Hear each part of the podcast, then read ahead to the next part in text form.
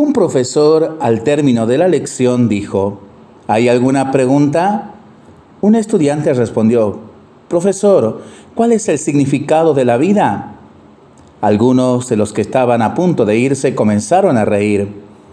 El profesor contempló largo rato al estudiante antes de responder.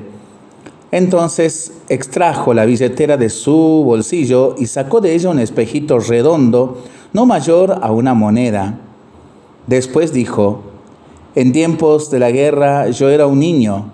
Un día en la calle me encontré un espejo roto en pedazos. Agarré y conservé el pedazo más grande. Helo aquí.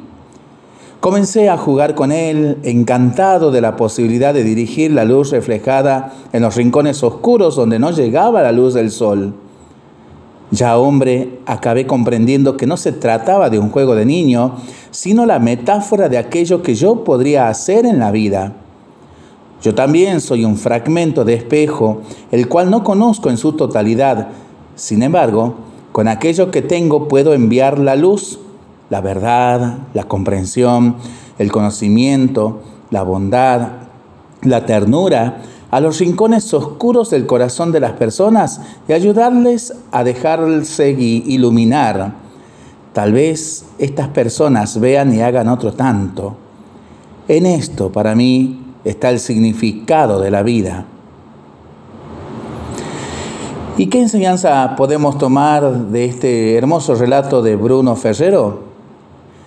Nos dice la querida mm, Santa Teresa de Calcuta, el que no sirve, el que no vive para servir, no sirve para vivir. El que no vive para servir, no sirve para vivir.